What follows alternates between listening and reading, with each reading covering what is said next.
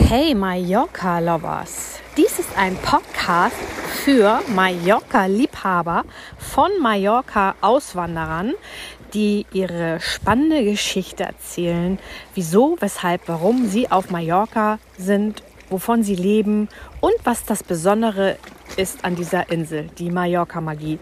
Also viel Spaß auf spannende Mallorca-Geschichten. Hey Mallorca-Lovers, schön, dass du wieder dabei bist bei einer weiteren Folge von meinem Mallorca-Auswanderer-Podcast. Endlich gibt es mal wieder eine neue Folge. Es war jetzt eine kleine Pause und ich habe heute die liebe Michaela hier sitzen.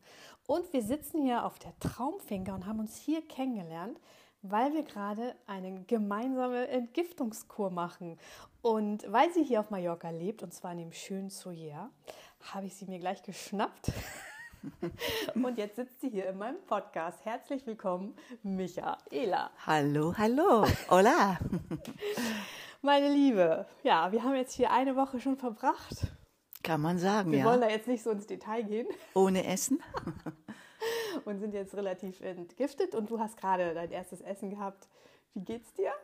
Mir geht's prima und ich muss mich wundern, dass ich nach fünf Tagen ohne Essen mit der Darmreinigung, wie er es auch immer macht, unser guter Jörg, so stabil beieinander bin. Ja. Es ist ganz toll, fühle mich super. Du warst sogar noch im Pool, ne? Ich war sogar heute im Pool und ich habe gehört, er hat 15 Grad. Aber ich bin sowieso ein Schwimmer. Ich schwimme auch in Soja jeden Tag. Im Sommer eine Stunde, jetzt ist es eine halbe, im Meer natürlich. Ja, das mache ich auch. Und äh, das ist für mich ein Seelenreiniger. Ja, für mich auch. Meine Liebe, also, du, ich drop das mal ganz kurz. Du bist schon fast 30 Jahre auf der Insel, ne? Ja, ich glaube, ich bin zum ersten Mal sogar 84, nee, 82 gekommen nach Dea. Ich hatte damals einen Freund, dessen Mutter lebte in Dea. Also, das war deine erste Berührung mit Mallorca? Ja. Ich wollte gar nicht kommen, weil man hat ja immer gehört, Hausfraueninsel, Ja, furchtbar. Ja, ja. Und ich war so ein Ibiza-Fan. Ja. Ibiza war mir wahnsinnig angenehm, weil so viele verrückte Leute da sind. Die Insel finde ich zwar nicht ganz so schön vom Landscaping, aber die Leute sind einfach faszinierend. Okay. Verrückt ohne Ende. Auf Ibiza. Ja, Ja, ja, das weiß Hier man, ist ja. umgekehrt. Hier ist die Landschaft ein einziger Traum. Und die Leute? Und die Leute finde ich manchmal sehr äh, Mainstream angepasst und ich will jetzt das Wort spießig nicht verwenden und so habe ich es jetzt doch verwendet. Herrlich. Also, pass auf, nochmal zurück. Wa- 82 war das? 82 Hattest in. Sind, Hattest du einen Freund, der hier lebte? Oder nee, aus München und äh, seine Mutter lebte in Dea. Und die habt ihr besucht? Die haben wir je- jedes Jahr besucht, im Sommer immer. Mhm, genau, vier, fünf Wochen. Und da habe ich natürlich Dea kennengelernt. Okay, wie alt warst du da? Oh, das weiß ich gar nicht mehr. 28 vielleicht, 26, irgendwie so in der Ecke, ja. Okay. Genau. Und ähm, du kommst aus München. genau, ich bin in München geboren, ja. Und aufgewachsen auch. Mhm. Und was hast, was hast du da gemacht? Äh, ich habe die Schauspielschule gemacht, aber bevor ich die machen durfte, war, war meine Mama so, dass sie gesagt hat, du kannst alles machen, sobald du einen abgeschlossenen Beruf hast. Und Schauspieler war ja damals Kein Beruf. Nein, das war Gaukler, das war Penner, das hatte keinen guten. So schlimm? In meiner Familie. Okay. Das hatte keinen guten Ruf. Und, Entschuldigung, auf jeden Fall, dann habe ich Schaufensterdekorateurin gelernt, Das wollte ich auch mal lernen. drei Jahre, und das war toll, es war einfach toll. Das gibt es heute gar nicht mehr, den Beruf. Schauwerbegestalter. Doch, es gibt es noch. Nur damals konnte man den Blickfang selber herstellen. Blickfang war etwas, was man basteln konnte, was den Blick gefangen hat. Und dann lernt man also, wie die Ströme der Menschen gehen, die die Zeit haben von rechts nach links. Dann lernt man, wo deren Auge hinfällt und auf deren Höhe baut man den Blickfang. Das ist toll. Und dann leitet man von dort die Preisschilder weg oder die Waren. Und man lernt also die Psychologie. Die Leute, die ins Geschäft müssen, gehen von links nach rechts schneller oder außen am Gehsteig. Die muss man auch erreichen. Und dann muss man auch den Verkehrsstrom Ist erreichen das alles damals. wirklich so? Hast du das selber mal an dir getestet, wenn du an einem Schaufenster Ich habe es danach getestet, es ist tatsächlich Das so. ist ja krass. Ja. Man, man lernt, wohin das Auge als erstes fällt, wenn es etwas sieht. Mhm. Das wusste ich nicht. Dann lernt man natürlich auch Schreinern, weil muss, man muss ja oft Alles was sägen, basteln, ne? basteln. Die ganze Farbenlehre, Sekundärfarben, erster Ordnung, zweiter Ordnung. Plakatmalerei hatte man noch. Toller Beruf, ja. Also ich fand, es war so ein Beruf für verkappte Künstler. wer ein Künstler war, aber sich nicht getraut hat, damit auf den Markt zu gehen, weil er vielleicht noch nicht so viel verdient oder nicht weiß, wie gut er ist, der war in der Deko zu finden. Und es war schon ein Häufchen verrückter Leute. Kreativ. Total. War schön. Man hat auch die Innendeko von den Kaufhäusern gemacht. Da musst du lernen, wo die Leute auch wieder gucken, wo die Schilder, die irgendwo hinführen, auf welcher Höhe die sein müssen und so weiter. Ja. Ja. Das ist so total, wie gesagt, ich kenne das, ich komme ja aus Hamburg und da gibt es das Alsterhaus und das war ja auch so legendär für Show-Werbegestaltung. Ne? Also da ist ja auch immer jeder vor stehen geblieben. Mhm. Ganz toll. Aber es, äh, da bist du ja nicht geblieben, das heißt, es war nicht. Am 31. August war die Prüfung, die habe ich super bestanden und am 1. September habe ich schon den Hammer geschmissen. Ein bisschen die Schauspiel. Nee, dann bin ich, habe ich erst mal Reisen gemacht. Ich war dann ein halbes Jahr in Los Angeles. Das war ganz interessant. Ich war viel mit Musikern in München auch unterwegs und lernte da jemand kennen aus dem Musicland Studio. Und der wohnte in Los Angeles und mit dem war ich dann ein halbes Jahr zusammen. Und dann war ich in Los Angeles ein halbes Jahr. Und damals habe ich ein bisschen gemalt und habe gedacht, ich kann meine Ölbilder dort verkaufen. War aber nicht so. Ich bin dann wieder nach München und habe dann da ein paar Ausstellungen gemacht. Aber damit habe ich kein Geld verdient. Das, ähm und dann habe ich jemanden kennengelernt, dessen Schwester war auf der Schauspielschule. Und da machte es Klick. Und dann dachte ich, das mache ich. Davor hatte ich allerdings noch die Sportschule gemacht, aber auch nur ein Jahr. Krass. Ich hatte überlegt, ob ich Sportlehrerin werde, aber dann dachte ich mir mit den ganzen Schulkindern, nee, ist vielleicht doch nichts für mich, ist zu stressig. Okay. Und wann kam der Freund, der äh, die Mutter auf, auf Mallorca wohnen hatte? Ähm, da war ich, da war ich auf der Schauspielschule, genau, 26 oder so. Und da habe ich den kennengelernt und der sagte, du komm doch mal mit nach Mallorca. Und dann dachte ich, oh nee. Sage ich, ja, wo genau? Ja, nach Deja. Und dann dachte ich, Deja klingt so indisch. Hat er sich vertan? Also es war in Mallorca tatsächlich. Und dann sind wir nach Deja. Bin ich das erste Mal dahin. Und das war einfach verrückt. Da waren so viele Künstler, Schriftsteller, Maler. Es Also war, genau richtig für dich. es war genau richtig. Es war ein buntes, lustiges Volk, ja. Und warst du dann gleich schockverliebt? Oder Nee, nee, eigentlich nicht. Das hat gedauert. Ich fand die Leute witzig. Aber das Dörfchen, so ein Bergdorf, war jetzt, man musste runtergehen in die Kalla, bis man schwimmen konnte. Ich bin ja ein Schwimmer. Nee, war jetzt nicht gleich so meins. Aber als dann die Partys losgingen und man wusste, wo was abgeht und dann man sich nächsten Tag an der Kalla unten getroffen hat beim Schwimmen und man wusste, der war die Nacht noch davor vielleicht auf der Straße wo liegen geblieben. Jetzt ist er schon wieder beim Schwimmen. Dann wurde es auf einmal so eine Verbindung von oben dem Bergdorf nach unten zum Schwimmen. Unten gab es dann auch ganz tolle, Rest also zwei Restaurants. War dann einfach eine witzige, bunte Community. Ja, aus der ganzen Welt. Amerikaner. und, und was, wann bist was ist passiert? Wann kam die Entscheidung, dass du sagst, hier möchte ich leben? ähm, Und wie lange war das? ungefähr zwei Jahre nachdem ich Deja kennengelernt habe, habe ich gedacht, das ist ein witziger Platz. Und die Häuser gefallen mir auch. Und die ganze Situation finde ich interessant. Und dann dachte ich, ja, hier ein Haus zu haben, wäre eigentlich sehr schön. Dann könnte ich immer kommen zum Urlaub oder verlängertes Wochenende. Ich hatte nicht vor, meinen Beruf aufzugeben. Ich war ja inzwischen Synchronsprecher, habe gut verdient, habe sehr viel gemacht, sehr viel gearbeitet. Also gar nicht Schauspielerin. Hast gar nicht als Schauspielerin gearbeitet? Doch. Auch. Nach der äh, Schauspielschule bin ich am Theater gewesen, zwei Jahre. Und es war sehr witzig, wie ich dann in die Synchrongeschichte kam. Und zwar eine Frau hat mich auf der Straße angesprochen, ob das mein Auto ist. Und ich sage ja. Und dann hat sie es sehr lange angeguckt und ich sage ja, äh, wollen Sie es kaufen? Und sie sagte ja. Und dann habe ich es ihr verkauft. Auto gehabt oder was? Ich hatte einen Honda Civic, sehr schön, der kam recht neu raus. Ich hatte immer Geld und dann wieder nicht. Und da hatte ich gerade vom Arbeiten. Dann habe ich mir das Auto gekauft. Ich habe es drei Monate gefahren. Dann kam die Frau. Inzwischen hatte ich schon wieder gar kein Geld mehr. Und dann hat sie es eben abgekauft. Dann hatte ich wieder Geld. Nach vier Wochen ähm, oder sechs Wochen habe ich sie angerufen und gesagt, ähm, gefällt es Ihnen denn noch das Auto? Weil ich würde es eigentlich gern wieder zurückkaufen. Ich habe wieder ein bisschen Geld. Und dann sagte sie, ähm, ja, es gefällt mir, ich möchte es nicht wieder hergeben. was machst denn du eigentlich? Und dann sage ich, ja, ich bin auf der Schauspielschule. Und dann sagte sie, ach, interessant, dann komm mal mit, ich bin Synchronsprecherin, dann nehme ich dich mal mit ins Studio. Und so bin ich quasi zum Synchron gekommen. Dann bin ich da ins Studio gegangen und das war Judy Winter gerade am Mikrofon und synchronisierte einen Klassiker. Ich glaube, Kinder des Olymp war das. Und die war sensationell. Und ich saß da wie so ein kleiner Wurm, blass um die Nase und dachte, das kann ich nie. Das ist ja unglaublich.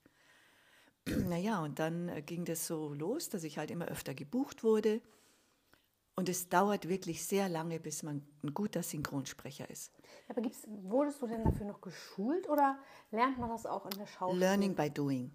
Also Nee, in keine der- Ausbildung für Synchronsprecher. Mittlerweile gibt es so Ausbildungen, vier Wochen oder übers lange Wochenende, um mal so Grundbegriffe zu Aber stimmt das, erklären. dass Synchronsprecher auch Schauspieler sind? sind immer Müssen- Schauspieler. Ja, müssen. müssen, ja, jetzt gibt es Quereinsteiger.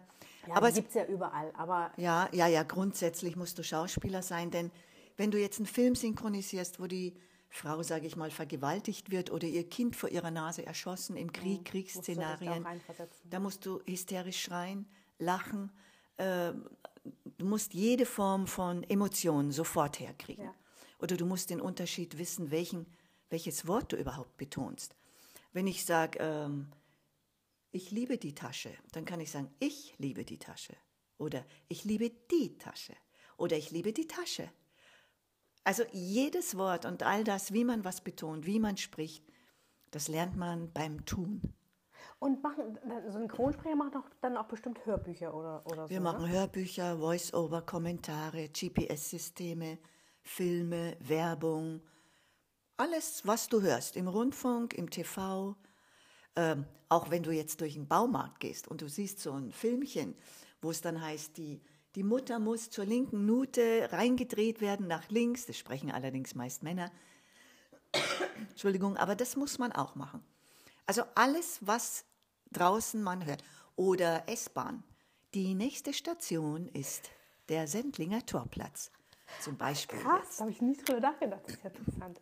Ja, also wir Sprecher sprechen alles. Ja, super. ja, genau. Und in welchen Film, die man so kennt, bist du? Ja, natürlich. Du hast ja einen schon äh, gesagt, den ich noch aus meiner, also eine Serie, die ich noch aus meiner Jugend kenne. Äh, Sag mal. Ja, das war Reich und Schön. Ja. Mhm. Bold and the Beauty. Da war ich die Dala, die Blonde, so ein kleines Dofi. Aber doch nicht doof. Die habe ich, glaube ich. ja über Jahrzehnte, ne? Ich habe sie 18 oder fast 20 Jahre gesprochen. Mhm. Aber natürlich viele andere Figuren. Also Kinofilme, Serien. Ich weiß noch Dornenvögel oder was gab es damals Oh, wow. noch alles. Äh, Ewing, da diese Denver klar. Denver Clan haben wir noch. Äh, ich habe mit dem, mit dem Tommy Pieper noch Alf gesprochen. Echt? Diese ganzen Sachen. Wer ja. warst du denn bei Alf? Das weiß ich nicht mehr. Das ist zu lange her. Ja. Komm, wir gucken gleich mal eine Serie, Alf. Nee, nee. Und natürlich das bekannteste, glaube ich, von mir ist Simpsons. Da spreche ich eben den Milhouse, der Freund von Bart. Machst du das denn noch? Gibt's noch, Das mache ich noch, ja. Mhm. Die Serie läuft, glaube ich, über 30 Jahre, 31 oder so. Und ist mittlerweile, glaube ich, die größte Kultserie oder längst laufendste Kultserie überhaupt. Ja. Macht unglaublich Spaß. Toll. Ja. Fliegst du denn dafür nach Deutschland, wenn du das Aufnahmen hast? Ja, ich fliege dafür nach Deutschland. Ich mache dann auch immer noch andere Sachen, also je nachdem. Äh, es gibt ganz viele Voice-Over, die ich noch mache, ganz viele Kommentare. Für Arte spreche ich, für Discovery Channel, Filme noch nach wie vor. Ähm. Es ist aber mit uns Synchronsprechern so, wir stehen im Studio und sprechen und sprechen und fahren ins nächste Studio oder in die Mittagspause noch äh, schnell einen Werbespot. Und wenn mich jemand fragt, was hast du jetzt heute gesprochen? Keine, Keine Ahnung. Ahnung. Und es geht uns allen so. Wir wissen gar nicht mehr, was wir. Wir kriegen dann natürlich den Gagenschein und können nachschauen, was war denn das überhaupt. Sprichst Aber einfach, ne? ja, wir sprechen und sprechen. Ihr liest das alles ab dann, ne? Ähm, bei Voice-Over ja, bei Kommentar auch. Wobei du musst da auf die Sekunden sprechen. Also du hast dann einen Kopfhörer, da hast einen Originalton und dann kannst du dich so ein bisschen dran orientieren. Aber Werbung ist zum Beispiel so, dass die sagen, du, wir brauchen einen 26 Sekunden, äh, 26, ja, Sekunden. Und dann versuche ich meinen Text so zu sprechen, dass es 26 Sekunden sind. Wenn die jetzt sagen, es sind 27 Sekunden oder acht, dann können die manchmal auch, ähm, auch ähm, schneiden oder zusammenschieben oder so. Mhm. Aber da müssen wir schon recht genau sein. Das ist ja echt interessant. Und da habe ich 88 war das, glaube ich, so einen Preis gekriegt für die schönste Stimme Münchens Echt? damals, ja. Das ist lange her. Und äh, wie hast du es denn nun gelernt? Also du hast es dann Ähm, Learning dann, by Doing gemacht? Learning by Doing, Hast ja. geguckt, wie die anderen das machen? Ja, du wirst anfangs nicht gleich für große Rollen besetzt, sondern für, für ähm, Ensemble. Angenommen, im Film ein Zug kommt an und die Leute warten alle auf die Kriegsankommenden oder wer auch immer. Und dann rufen die, ha, hallo und hierher und schön, dass ihr da seid. Und es ruft so eine ganze Menge. Und so machen wir das anfangs erstmal und dann kriegt man ein, zwei Takes. Seid ihr denn auch eine ganze Menge so im Hintergrund? Damals ja. Oder wird das auch reingeschnitten? Nee, damals waren wir dann oft zu zehn vor Mikro. Fünf, drei, zehn, je nachdem. Und ein Mikro und alle eng zusammen. Ist ja wie so eine Statistenrolle dann eigentlich, ne? Ja, Im genau. jetzt. Mhm. Und dann äh, kriegen die schon mit, die Regisseure, wer ist gut, wer blickt durch, wer kriegt einzelne Sätze. Und dann fängt man so an mit kleinen Rollen, ein, zwei, drei Sätze. Wenn die passen und stimmen, kriegt man fünf oder zehn. Und dann spricht sich das in den Studios rum, von den Aufnahmeleitern zu Aufnahmeleitern. Und dann heißt es, ja, braucht ihr die Micha, weil ich bräuchte sie auch. Und so steigt man langsam auf. Aber es ist schon, braucht schon lange. Sehr lange, ja. Fünf Jahre. Gibt natürlich talentiertere und weniger talentiertere. Man muss sehr schnell sein mit der Auffassungsgabe, mit dem Umsetzen. Sie haben nicht viel Zeit und so ein Studiotag kostet. Und da kann man sich die Szene nicht x-mal anschauen als Anfänger, obwohl man es da bräuchte. Wenn ich heute nach 30 Jahren äh, nicht gleich drauf bin, dann sagen die, lass dir Zeit, weil die wissen, ich bin gut und dann darf ich. Aber bei den Anfängern, dummerweise haben sie da wenig Geduld, denken gleich, ah, ist nicht so talentiert, wird weniger angerufen. Ist schon so ein Rennen um den Kuchen. Ne? Das wollen viele machen, weil du musst nicht morgens um sechs in der Maske sitzen wie beim Dreh. Du kannst in deinem Schlafanzug ankommen. Mhm, Ja, dich Also sieht ich- keiner, ne? Ja, ja, dich sieht keiner. Du musst einfach nur gut sein. Und darfst nicht zu viel Allüren haben, weil dann bist du kompliziert und das will keiner. Keiner, ja. Freundlich, nett und gut. Wenn das- Unkompliziert, ne? Unkompliziert, ja. Und schnell umsetzen. Und Das heißt, den Job musstest du denn ja gar nicht aufgeben für, für deine Auswanderung. Da bist du ja ziemlich ja, ja, flexibel, doch. Ich, also aufgeben nicht, aber du stehst halt als Synchronsprecher immer im dunklen Studio. Und ich habe dann auch Regie gemacht und Bücher geschrieben, also Synchronbücher. Und du gehst halt morgens rein um neun und bist im Dunkeln bis abends um sechs. Und draußen schien die Sonne und ich bin ja so ein Sonnenkind und so ein Schwimmer. Und da entstand der Wunsch, ähm, in den Süden zu gehen. Den hatte ich eigentlich schon mit 18, als ich die ersten Male in Ibiza war. Da habe ich gedacht, mein Gott, ist das schön hier, toll. Und dann damals habe ich gesehen, wie so rothaarige Frauen mit einer riesen Motto Guzzi vorbeifahren, den Joint im Mund, das Kleinkind vorne angeschnallt und mir blieb der Mund offen und ich dachte, boah, wow, das ist Freiheit. Und die haben dann abends Musik gemacht, getrommelt und Gitarre gespielt und ich dachte, das gefällt mir, das ist schön. Das war noch anders vor 30 Jahren. Ja, das war völlig anders. Aber es war wirklich einfach Freiheit. Es kostete alles, alles nichts. Es war alles easy, billig. Ich habe in München wieder gearbeitet, dann war ich wieder einen Monat in Ibiza. Und da entstand schon der Wunsch, im Süden mal zu leben. Und das wurde dann Mallorca, weil ich ja den Freund hatte, dessen Mutter in Deja lebte. Und dann habe ich so mich für die Immobilien interessiert, die Preise. Und ich dachte, habe immer gespart und viel verdient und gedacht, so, jetzt kaufe ich mir ein Haus in Deja. Und jedes Mal war es 50.000 D-Mark teurer. Jedes Jahr. Es ist mir jedes Jahr weggerutscht. Ich hatte wieder was gespart, wieder nichts. Aber dann ähm, hat mir jemand ein Haus angeboten in Binjarac. Das ist so ein ganz kleiner Ort, sehr, sehr schön. Bisschen eine halbe Stunde von Deja weg. Und dann dachte ich, ja, da schlage ich jetzt zu. Da schmeiße ich jetzt all mein Geld zusammen und kaufe ein Häuschen. Das war unheimlich schön und süß. Aber als Ferienhaus geplant, also Als noch nicht Ferien, als Auswanderung. Ja, als Ferienhaus, ja. Das wollten aber auch gleich ganz viele Leute mieten und dann dachte ich, das ist ja auch schön. Und es war irgendwie alles so ein Glückstreffer. Und ein Jahr später hat eine Das Freundin. heißt, du hast dann hättest von den Vermietungen, also Sommerurlauben, schon leben können, also das finanzieren können. Weil nee, nee, nee, ja, nee, nee, ich habe meinen Job weitergemacht. Ja, aber äh, das kam ja noch dazu, weil früher gab es ja noch keine Lizenzen, da konntest du ja auch Ah, nicht das einfach durfte man alles. Ne? Ja, ja, ja. Heute darf es ja nichts mehr, ne? Nee, nee, Also, da konnte jeder rein, das der heißt, wollte. Alle deine Freunde wussten, jetzt hat sie da was auf Ja, ja, Mallorca und äh, genau. dann hat man ja ganz viele Freunde, die sagen, ja, da will ich auch So machen, viele ne? Freunde glaubst du gar nicht, wie du dann hast. Ich weiß das noch. ja, ja. Ja.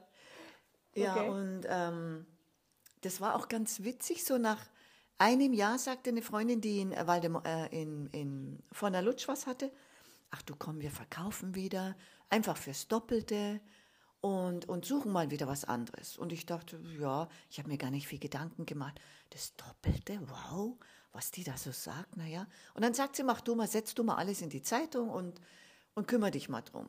Ich hatte null Ahnung von Preisen, von irgendwas, gar nichts. Ich wusste auch gar nicht, ob ich verkaufen wollte oder nicht. Ich hatte einfach null Peil und dachte, ja, wenn die das sagt, dann mache ich das halt.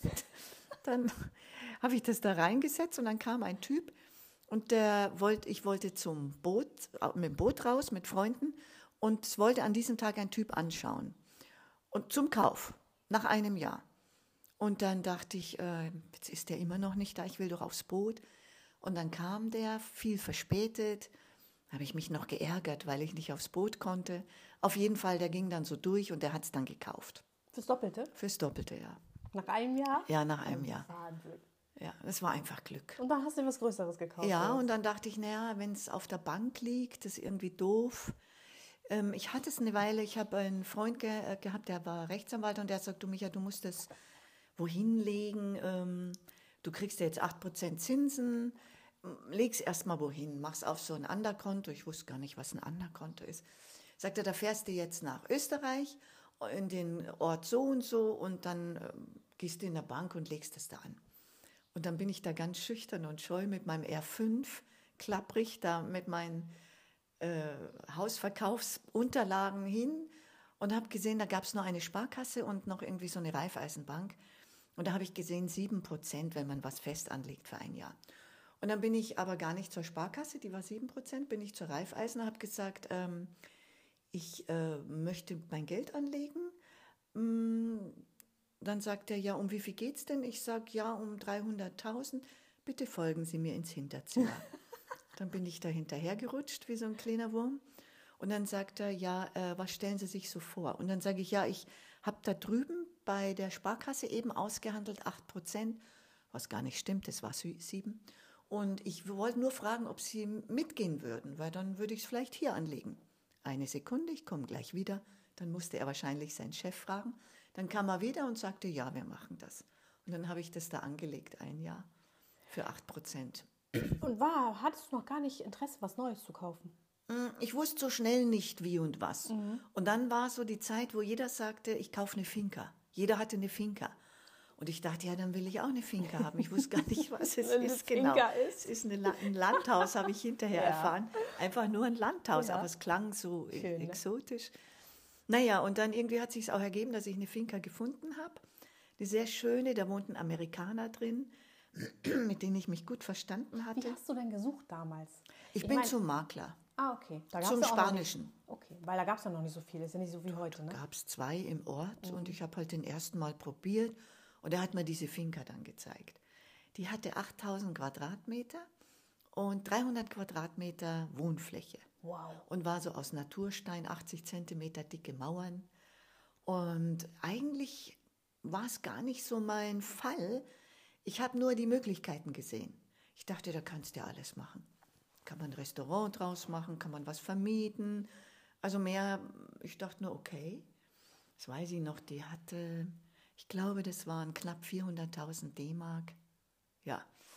Und dann dachte ich, gut, da musste ich wieder ein Jahr Und nacharbeiten. wo? Auch in der? In Soja. Ah, also, In Soja, ja, gute Lage und naja, und dann dachte ich, okay, ähm, ja, mal schauen, was, was sich daraus ergibt. Ich hatte noch gar keinen Peil. hast du das alles alleine gemacht und entschieden oder hattest du deinen Freund noch? Entschied, den Freund hatte ich nicht mehr. Ich hatte inzwischen einen neuen Freund und mit dem habe ich das gemacht, aber entschieden habe ich das alles, Was weil er Amerikaner ist und damit, der wusste gar nicht, wie da was läuft oder so. Das habe ich eigentlich. Und zwar auch mein Geld.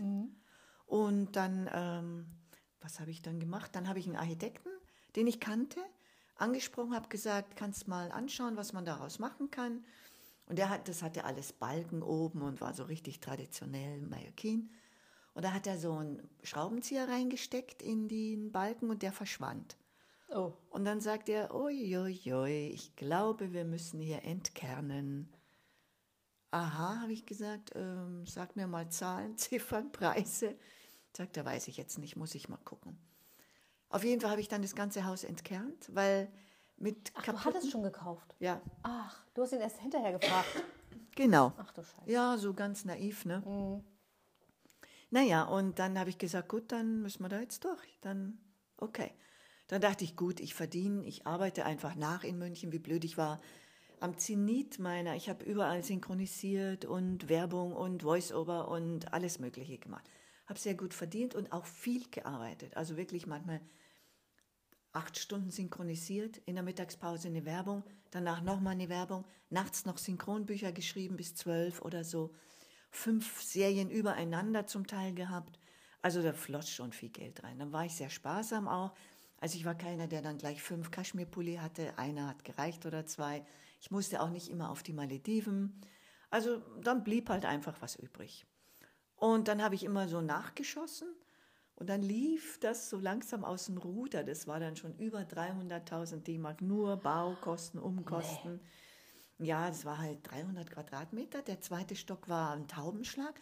Habe ich mir gedacht, ja, dann lasse ich den auch gleich noch ausbauen, weil wenn schon, denn schon, neue Fensterfronten rein, also und so weiter. Kamin, äh, isoliert, neue Böden, also alles quasi. Man konnte unten rein und oben am Dach rausschauen. Es Ja, flog alles Katast- raus. Das ist echt eine Katastrophe. Dass, Ja. dass die Sanierung fast so teuer ist wie das ganze Haus. Das weiß man aber eigentlich. Sanierung ist fast, wenn du sie ganz machen willst, dann ist die so teuer wie der Kaufpreis. Und dann wusstest du, warum sie so günstig war. Und ich weiß nicht, ob das günstig war vor, vor der Zeit. Heute wäre es ja günstig. Heute kannst du es nicht mehr leisten. Nee, Also aber heute wäre ja der Preis von der Finca günstig. Ja, ja, aber die haben wir dann auch fürs Dreifache verkauft später. Also das, es, es rentiert sich schon. Du, du investierst ja in dich, Ja, ja, in das, was du machst. Eigentlich, ja. Aber es waren auch andere Zeiten. Dann kam ja der Euro und mit dem Euro war ja plötzlich alles eins zu eins. Die Ja. haben ja hier kaum anders umgerechnet. Ja. Und wenn das Haus vorher vielleicht 500.000 wert war oder 600 oder ja, da, oder sagen wir mal D-Mark 800, genau, die habe ich reingesteckt in D-Mark mindestens. Ähm, und dann war das auf einmal 800.000 Euro wert. Und das war dann schon ein Sprung. Dann haben wir einen riesen Pool hingebaut, ganz viele Bäume und, und alles Mögliche. Also war eine tolle. Und dann haben wir es vermietet, eben drei Zimmer da drin. Also so Aber wann bist du denn ge ganz gekommen? ähm, ich bin immer noch nicht ganz da. Ich bin acht Monate und, und fliege halt immer wieder hin und Ach her. so, du pendelst noch. Ich pendel immer wieder, ja, und das seit 30 Jahren eigentlich, ja. ah, okay. ja. Aber ich bin schon ziemlich viel hier, ja. Aber halt immer, wenn es größere, weißt du, wenn die Serie weitergeht, wenn meine Rolle weitergeht, muss ich einfach wieder nach München Ja, klar. und dann dort arbeiten. Und es macht mir auch Spaß, ich möchte es gar nicht missen. Und ähm, also diese Finca war dann eigentlich äh, äh, Zimmervermietung oder Finca-Vermietung oder wie habt ihr das gemacht? F- Ähm, ja, wie hießen das? Romantische Finger, Finker? Romantische Fink, F- Bed and Breakfast, romantische Finker. Schön. Genau, war auch sehr, sehr schön, muss ich sagen. War innen sehr schön gemacht, auch außen alles. Überall so kleine Sitzflächen mit so Teakholz, Bänken und Stühlen und Liegen und ein riesen Pool, 12 mal 6 Meter. Und wer auch. hat sich gekümmert, wenn du nicht da warst? Der Kevin, also Dein Mann. ja, genau. Ja. Das heißt, man konnte da ein Zimmer mieten und hat dann noch Frühstück gekriegt. Genau, wir haben Frühstück gemacht, ja. Sehr großes. Und dann hatte ich sehr viele Yoga-Gruppen, weil ich hatte Yoga-Lehrerausbildung gemacht, 2000. Und habe dann angefangen, 2003 äh, Yoga-Gruppen aufzunehmen. Da kamen dann oft so 20 Leute aus Österreich, Schweiz, Deutschland. Aber wo hast du die Und 20 den? Rest habe ich untergebracht, da habe ich äh, Finkers angemietet drumherum und habe die da untergebracht. Ah, okay. Und die, bei uns war es Essen und Yoga. Wir hatten auch eine große Yogaterrasse und äh, ja, war so 50, 60 Quadratmeter im Freien, überdacht, mit einem schönen Zen-Garten davor und da haben wir halt sehr viel so Yoga gegeben, ja. Ja. Und auch im Winter? Hast du im Winter Nee, im auch Winter nicht. gar nicht? Ich kann Mallorca im Winter nicht gut vertragen. Das ist mir zu feucht. Echt? Ich weiß, die meisten lieben es gerade im Winter, weil der Tourismus weg ist. Es ist Ruhe, es ist sauber, es ist ruhig. Die Leute sind nicht mehr so gestresst. Aber mir ist es, ich friere ohne Ende. Ich brauche es immer warm. Leider. Dann bist du im Winter gar nicht auf deiner Finca. Achso, die hast du ja jetzt auch verkauft. Ne? Ja, ich war manche Winter oder Weihnachten, Silvester war ich dann da. Dann bin ich wieder zwei Monate nach Deutschland. Ja, wir haben es dann verkauft nach 20 Jahren. Warum? Mir war es ehrlich gesagt zu viel Arbeit, wirklich. Und es ist auch sehr schwierig, du bist Dienstleister, auch wenn dir das alles gehört und du eigentlich reich bist bist du eine arme Sau, weil im Grunde genommen musst du putzen, du waschen, ja du kommst kaum in den Pool, du bist nur am Schnippeln, am Einkaufen, am Herrichten. Im Grunde eine reiche Putzfrau, wenn man so will. Mhm. Also ich, sorry, dass ich das so direkt sage, das aber... Das ist ja voll richtig. Ich habe dir das ja auch schon gesagt. Das ist ja bei uns genauso. Ne? Es macht so viel Arbeit, dass mhm. man selber, das ja, also die Leute denken ja immer, man sitzt selber auf seiner Terrasse und, ne? Nee. Tust du ja nicht. Und nee. ich weiß nicht, hast du das Yoga gegeben? Ja, ich habe Yoga gegeben, aber es kam auch oft Gruppen, die haben ihre Yogalehrer mhm. mitgebracht. Aber dann habe ich halt für 20 Leute, also wir waren dann zu dritt, ich habe dann noch jemand dazugeholt und unsere Reinigungsdame hat geholfen, die hat die Zimmer gemacht. Äh, ich habe äh, das Frühstück hergerichtet von der Dekoration her. Mein Partner hat also eingekauft und das alles gemacht. Bevor die aufgestanden sind, den Pool sauber gemacht. Mhm. Als die weg waren, den Rasen gemäht mhm. und so weiter. Also du hörst nicht auf zu arbeiten. Mhm. Und wenn die abends kommen, dann wollen sie auch erzählen, wo kann man hingehen? Kannst du unser Auto abschleppen? Es hat einen Platten. Äh, können wir mal schnell euer Fax und euer Internet?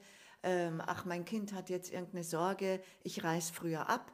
Äh, du hast ununterbrochen was. Und es ist auf der einen Seite sehr schön, weil man tolle Leute kennenlernt mhm. und es bilden sich auch Freundschaften. Aber wenn ich überlege, 95 Prozent waren wirklich sehr nett kann man nichts sagen. Und wenn die Leute glücklich sind, bin ich auch glücklich. Mhm. Weil dann habe ich's, dann hat es einen Sinn, was ich gemacht habe. Aber wenn dann 5% der Leute schwierig waren, und zwar so nörgelig schwierig, wo du weißt, die, da, da, die hätten besser woanders buchen mhm. sollen und mhm. andere Leute nerven.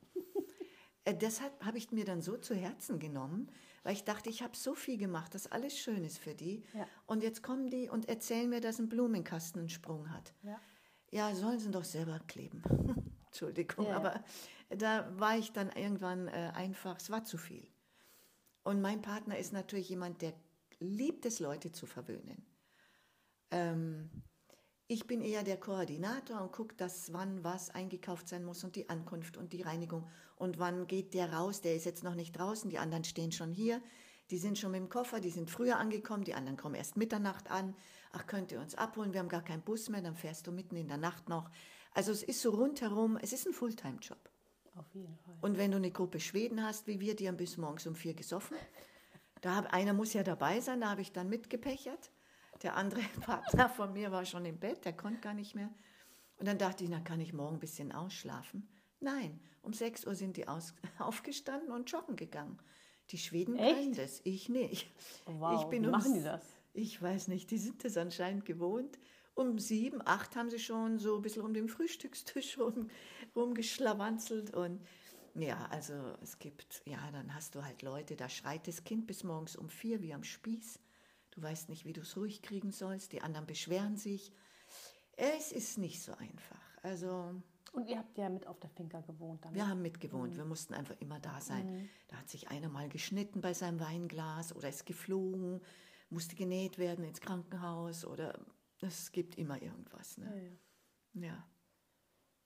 Und dann hast du gesagt, jetzt habe ich keine Lust mehr. Nach 20 Jahren habe ich gesagt, also ich habe keine Lust mehr. Die Freunde haben immer angerufen und gesagt, kommst du mit zum Frühstücken, zum Schwimmen im Meer?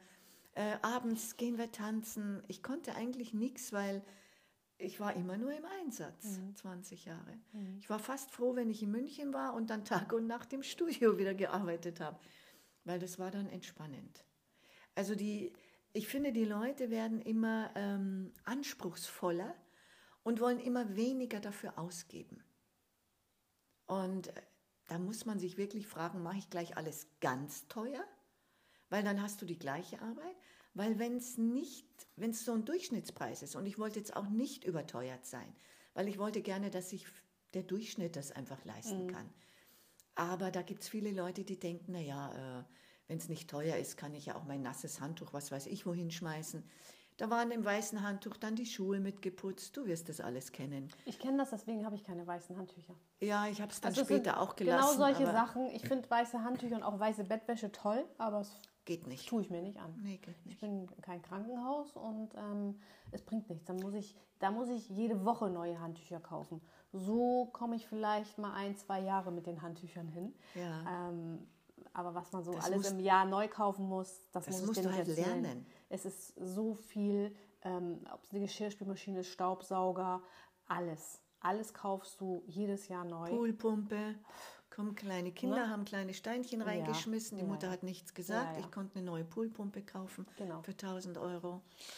Ja, Deswegen am Ende des Tages ist es wirklich schwierig. Es bleibt nicht viel über. Das muss man einfach so sagen. Ja. Das ist immer das, was sich überhaupt keiner vorstellen kann, weil man immer denkt so, ja, aber die, wenn ich die Preise sehe, ne, aber die hast du auch nicht 365 äh, Nächte die im Jahr, sondern nee, du hast ja nur Saison. ja, ich Ja. kämpfe natürlich, dass ich jetzt auch im Winter viel zu tun habe, so wie jetzt ja gerade hier. Mhm. Aber das macht ja auch viel Arbeit, dass das überhaupt, dass überhaupt Leute kommen im Winter. Ja, und dazu kommt, wenn du die Aircon anhast und die haben die Aircon an und das Fenster auf. Ja, das ist noch. Das kannst du gar nicht mehr ist bei uns noch nicht, weil wir haben noch keine Aircon, aber es ist jedes jeden Sommer ein, ein Thema, was schwierig ist bei uns, weil wir kein, weil wir ja autark sind und nur Solarstrom haben. Aber jetzt ist es ja auch mit der Heizung. Jetzt heizen wir. Ne? Mhm. Und ähm, du weißt selbst, wie warm das hier gerade bei uns ist. Das ist für Mallorca, bei uns sind fast 26 Grad Raumtemperatur. Ausnahme. Das ist mir schon persönlich viel zu warm. Wir brauchen es jetzt, weil wir jetzt gerade entgiften. Hm. Aber wo hast du das? In Deutschland wäre sowas ja schon kriminell Hm. heutzutage. Und auf Mallorca überhaupt eine beheizte Finca zu finden. Ne? Aber es kostet halt alles Geld. Ne? Und Ja. jetzt muss man sich überlegen, macht das überhaupt Sinn, im Winter zu vermieten oder macht es nur noch mehr Kosten? Deshalb vermieten viele nicht mehr im Winter. Genau. Das ist der Grund. Weil der Strom hier ist exorbitant teuer. Ja. Und Aircon, äh, wir hatten die im Sommer, wollten die alle Aircon anhaben. Ja, aber die sitzen alle ja nicht drin, die sitzen am Pool, haben die äh, Türen auf und äh, haben ist die das Dinger. Problem. So sind die Menschen, ja. Und deswegen bin ich, äh, naja, aber es ist ein schwieriges Thema. Aber Ja. am Ende des Tages ist es schon ein ähm, anstrengendes Business. Mir macht es noch Spaß, Ja. aber es ist äh, anstrengend und zerrt, ne? Ja, aber ich muss sagen, Mallorca ist einfach schön. Ja, Und hier zu leben ist einfach ein Privileg. ja. Wenn der Himmel so blau ist, wenn man aufsteht und die Palmen davor so ja dann glänzen, ist alles wieder gut. dann ist alles wieder gut, ja. Und das Meer so stahlblau, es ist ein Traum. Aber dann hast du verkauft, hast du auch wieder fürs Doppelte verkauft? Fürs Dreifache. Nee. Mhm, die Finca, ja. Ja, Wahnsinn. Ja, 20 Jahre. Ja, ja, klar.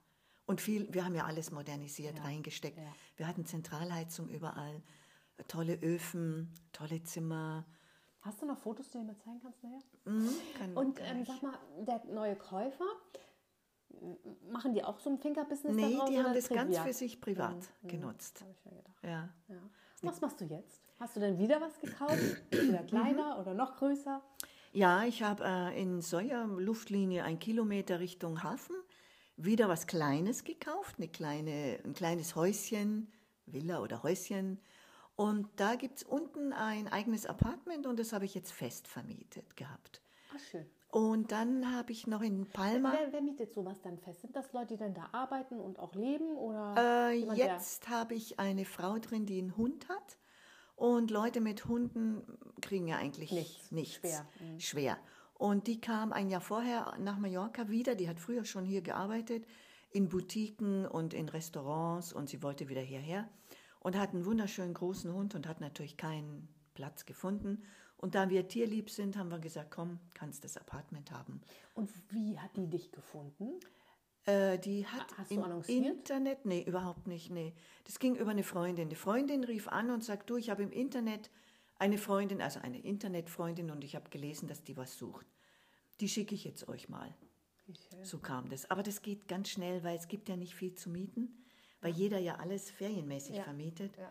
Und äh, sie geht jetzt raus und jetzt haben, renovieren wir es ein bisschen und dann vermieten wir es wieder in zwei Monaten. Und ist, Und hast das du da ist schon fest. jemanden oder soll ich Ich habe zwei, besorgen? zwei Anfragen. zwei Anfragen und dann schauen wir mal, ob das klappt. Und wenn nicht, dann sage ich dir, ob du man wird ja immer gefragt, Ja, ob ja. man was weiß. Ja, immer. Und ähm, sag mal, die gu- gucken die dann auch, weil du bist ja nicht jetzt ganz. Mein Partner ist ja immer da. Ach, also ist immer einer da. ist immer da. Ah, okay. Einer ist immer, weil wir haben ja auch Tiere. Mhm. Also auf der Finke hatten wir einen Hund und acht Katzen, immer. Und äh, jetzt, klar, weil es jetzt lange her ist, den Hund gibt es nicht mehr. Katzen warten wir erst drei, jetzt sind es wieder vier.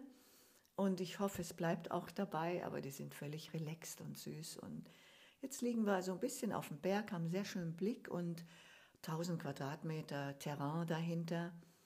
Und jetzt bauen wir ein bisschen selbst Gemüse an und machen so Sachen. Wir haben so Hochbeete, weil das Bücken ist nicht so angenehm und Schnecken. Und, aber die Hochbeete sind voll, sieben Stück. Und das war jetzt schon ziemlich gut, der Ertrag mit Auberginen und Tomaten, Toll. Kale. Ja, nicht von Essen erzählen, bitte. Naja, okay. Wir sind ja noch im Reinig Ja, ich bin, ich Darmreinigungs... bin, darf noch nicht essen. Ja. Okay, spannend. Und wir haben noch ein Haus in Palma gekauft, ein kleines. Auch ganz süß, im Terreno. Und das vermietet ihr auch, oder? Das haben wir fest vermietet auch. oder geht ihr dahin, An- wenn ihr feiern geht? nee, anfangs haben wir das äh, Touristen vermietet und jetzt haben wir fest jemand drin, seit drei Jahren schon. Okay. Da muss man sich nicht so drum kümmern und ja. Ja. Im Endeffekt ist es so, wenn du halt fest vermietest, hast du ein bisschen weniger, als wenn du Touri-Vermietung ja, machst. und du hast aber weniger Arbeit. Ja, und weil du musst ja versteuern, Mhm. du musst es anmelden, du musst die Betten bezahlen vorher, du musst deinen Steuerberater Mhm. viermal im Jahr und ähm, dann hast du ständig die Reinigungsfrau auch. Mhm. Und wenn du das alles, das ganze Paket nimmst, dann hast du ein bisschen weniger, wenn du fest Genau. vermietest. Aber einfach mit der Ruhe. Es ist einfach eine Ges- ähm, Beschäftigungstherapie, wenn man touristisch vermietet. Ja, ja, klar. Ja. Und es passt, Mhm. das ist schön. Das ist auch ein süßes, 80 Quadratmeter ist klein, 80 Quadratmeter Terrasse mit einer großen Palme drin. Reicht. Groß will ich gar nicht mehr. Schön. Und sag mal, du kennst ja jetzt Mallorca schon 30 Jahre, mehr als 30 Jahre. Erzähl mal, wie war das vor 30 Jahren? Das ist ja, ist ja eine krasse Veränderung Ja. jetzt, ne? Ja. Also es war natürlich idyllisch. Fast überall. Es war kaum Verkehr. Es war auch kaum Straßen. Also, es gab kaum Straßen. Es war ganz viel Schotter, kaum geteert, sehr viel Staub in der Luft. Freundliche Bauern noch damals, die einem auch einfach mal Gemüse vorbeigebracht haben, wenn man nebenan gewohnt hat. sind die nicht mehr so? Nee, nee, ich merke, den Mallorquinern ist es zu viel. Es ist ihnen einfach zu viel. Die, ähm, es gibt Mallorquiner in Soja zum Beispiel, die haben ein super schönes Haus am Strand, nicht weit davon. Die wollen es verkaufen und in die Inselmitte, weil ihnen zu viel, es ist zu laut, zu schmutzig, der Verkehr zu extrem. Es gab es jetzt das erste Mal in Soja, dass wir im Stau standen. Und zwar viermal die Woche. Auf einen Kilometer bis zum Tunnel konntest du nur noch in Schrittgeschwindigkeit fahren. Das gab es noch nie. Noch Dies, nie. diese Saison, das erste Diese Mal? Saison das erste Ja, Mal. die war auch krass, die Saison, ne? Die war extrem. Wir haben ja jetzt auch das New York-Palma Direktflug Ja, gibt. ja. Und das bringt natürlich unglaublich Und viele Amerikaner. Und die Amis fliegen nicht nur jetzt von New York nach Palma, sondern von Miami, New York, Palma. Oder LA, New York, Palma. Ja, die wollen ja auch mit den Chinesen noch mehr machen. Ja, und dann kommen die hierher, sehen die Berge und das Meer und sagen, how lovely, I like to buy. Und schon ist dein Viertel wieder 200.000 teurer. Scheiße, ne? Im Endeffekt, ja. Ich, jetzt nicht von heute auf morgen, aber. Und die kommen und die haben Geld, die haben richtig Geld. New Yorker haben Geld. Wer da wohnt, New York ist so teuer. Ja, und die Einheimischen haben das halt nicht. Und die sehen dann, was passiert. Und äh, im Grunde ist es zu viel für die Leute. Also äh, die Prognose, es wird noch schlimmer, ne? Ja, sagen alle. Und es wird teurer. Dann mussten ja die Hotels alle von drei auf vier Sterne hochrüsten und natürlich auch dementsprechend teurer machen. Ich meine, die Insel muss was machen, weil es ist zu viel. Es ist einfach, die Meere sind nicht mehr sauber. Die, also der Kaffee ist mittlerweile 3,50, 3,80. Punktuell, nicht überall natürlich. Aber es ist einfach wahnsinnig teuer. Wenn du eine Obstschale wo bestellst, dann zahlst du jetzt 8 Euro. Wie ist das denn in Deutschland? Also ich war jetzt lange nicht in Deutschland und ähm, ist es da nicht genauso? Ja. Timmendorf an der Ostsee Ja, oder so? Ich meine, da du ja auch schon fast 4, 5 Euro Ja, für eine Latte ist Macchiato. Ja, Also ja. es ist ja nicht Mallorca. Es ist ja irgendwie Ja. so Aber auch Bali. Aber auch Freunde erzählen mir auch von anderen Ortschaften und anderen Inseln. Es überall geht's okay. hoch, wie blöd. Ist der Trend im Moment, ja. ja. Aber gut, ähm, Mallorca wird irgendwann sagen, alles ganz teuer oder Flüge werden teuer. Also sie werden es irgendwann ausbremsen, dass nicht mehr so extrem geht. Hm. Ja, ich meine, für die Leute, die jetzt hier ein Geschäft haben oder vermieten, ist es natürlich gut, weil es läuft. Und hier Geld zu verdienen ist schwer, weil die Einheimischen lassen dich nicht an ihre Sachen. Das ist klar. Das machen ja nur die Deutschen. Mhm. Ja. Mhm. Aber, ähm, und deshalb musst du wirklich wissen, was du hier machst. Ohne Geld kannst du hier nicht herkommen. Das wäre meine letzte Frage gewesen. Was würdest du äh, unseren Zuhörern empfehlen, die auswandern möchten? Also. Die müssten wirklich mal kalkulieren, was sie genau möchten. Die müssten den Ort studieren, denn jeder Ort ist anders. Es gibt Orte, die sind sehr schattig und feucht. Es gibt Orte, die, obwohl die traumhaft aussehen, weil da alles grün ist natürlich. Ich würde sowieso nur im Winter dann mir alles anschauen, mhm. weil im Sommer ist sowieso heiß und schön. Dann gibt es Orte, die sind wahnsinnig heiß, weil die sind wie so ein Brennofen liegen die. Dann gibt es Orte. Welche sind denn das? Ja, zum Beispiel Fornaluc, äh, Binyarac, sehr heiß. Ähm, ja, Fornaluc, Forno, heißer Ofen, Luz, mhm. heißes Licht, mhm. heiß. Mhm. Die liegen dann so, dass es einfach im Winter schön war, aber im Sommer heiß.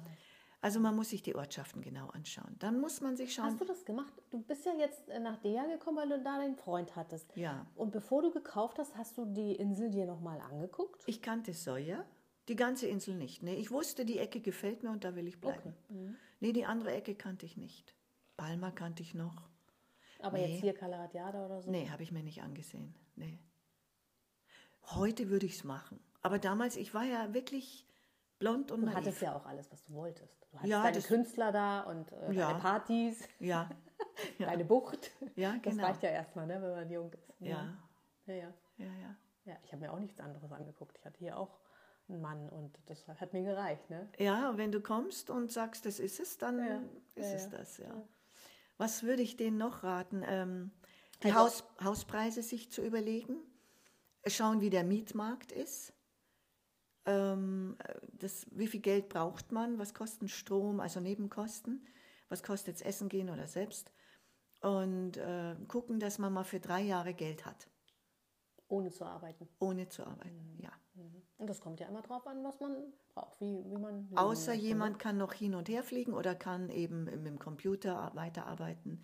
Ich hatte Glück, ich mache jetzt seit über zehn Jahren Hochzeiten hier auf ja, der Insel. Das haben wir ganz vergessen. Du arbeitest ja jetzt, hast ja jetzt noch ein anderes Business. Hier. Ja, genau, mhm. das hat sich so zufällig ergeben. Und wie ergibt sich denn sowas zufällig? Ja, da hat eine Freundin, die ist Amerikanerin, gefragt, ob ich eine Rede für sie halten würde, eine Hochzeitsrede, weil sie hat ein Hochzeitspaar, die sind äh, englisch-deutsch, die wollten das erst auf Englisch haben und jetzt plötzlich doch auf Deutsch. Und dann habe ich gesagt, nein, weil ich bin ja kein Pfarrer. Sagt sie, nein, es geht um freie Trauungen. Und ich hatte keine Ahnung, was das ist damals. Das war 2011. Was ist das denn? Naja, das sind freie Trauungen ohne Pfarrer. Ich sage, aha. Ja, sagt sie, komm mal mit, schau es dir an. Dann, sie hatte eine Trauung, dann bin ich mit, habe es mir angesehen, dachte ich, ach, das ist eigentlich schön. Schöne Finker, schöne Leute, schön angezogen, schönen Cover, alles herrlich. Und dann sage ich, gut, ich springe jetzt mal ein für dich. Also sie hat mich noch ein bisschen gedrängt, ich wollte nicht gleich, weil ich dachte, das kann ich auch gar nicht. Und dann sagte sie, komm, äh, ich, ich schreib dir eine, ich gebe dir eine Rede, die kannst du dann übersetzen. Und dann sage ich, nee, dann schreibe ich meine Rede schon selber. Jetzt mache ich die Hochzeit und ich schreibe die Rede selber. Das habe ich dann gemacht. Das war in der Cala Falco. Und dann dachte ich, naja, da werden so ein paar Omis kommen, die schon für die Enkel Söckchen stricken. Wird schon hinhauen. Cala Falco wurde immer voller, voller, voller. 100 Leute, 150 Leute, Bentley, Porsche. Äh, ich war völlig irritiert. Äh, ich immer, hola, hola, wurden immer mehr, mein Gesicht wurde immer blasser. naja, gut, dann saß das Hochzeitspaar vor mir. Dann habe ich meine Rede angefangen, Mikro, alles gehabt und dann habe ich schon gemerkt, wie die ersten Tränen laufen und dass es richtig Gänsehaut ist für die Leute. Und als ich, ich hatte fast weiche Knie. Also wenn ich dann anfange, dann nicht natürlich, dann habe ich die auch in der, mit der Energie. Ja, und dann war es durch und die weinten und äh, waren also ganz überglücklich. Und die Mutter von ihm kam hinterher zu mir, ähm, eine afghanische Diplomatenfamilie. Und die sagte dann mit so einer ganz tiefen Stimme, This is really yours. Und dann dachte ich, ja, Gott sei Dank, es hat gefallen, schön. Und dann kam ich nach Hause, höre den AB ab und da ist die Agentur drauf und die sagt, ach, wir haben gehört, es war so schön, wussten die schon. Kaum war ich zu Hause, eine halbe Stunde später oder Stunde, kannst du noch dann und dann und dann. Dann habe ich die angerufen und gesagt, nein, nein, du, ich hab, bin nur eingesprungen. Ich bin ja, äh, ich bin kein äh, Hochzeitsredner. Ja, das, ähm, aber bist, du bist doch da am so und so vielten und so und so vielten und so und so vielten. Ich sage, ja, ja, aber nein, nein, ich mache das nicht. Ich bin Synchronsprecher und ich, äh, ja, aber du bist doch auf der Insel. Also ich schicke dir die mal rüber. Ich, nein, nein, nein. Okay, ich fasse es kurz. Ende der Saison hatte ich über zehn Hochzeiten. Die nächste war bei Maria im Agapanto.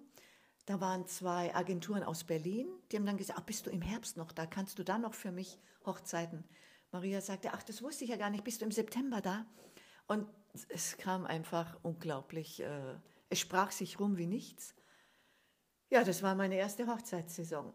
Und, die, das zwei, und es ging dann immer weiter. Das zweite ja, hatte ich. Ja auch, es wird ja auch viel geheiratet hier, ist der Wahnsinn. Ja, genau. Ja. Und es ist wirklich einfach schön.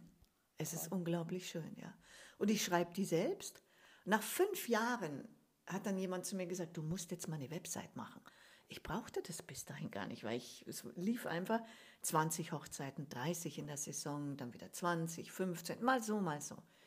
Naja, und das mache ich eigentlich bis heute. Und das, äh, durchaus auch in München, am Starnberger See, in der Toskana hatte ich eine, in Nizza eine. Also es gibt dann immer auch mal so eine Ausnahme, wo ich woanders hin muss.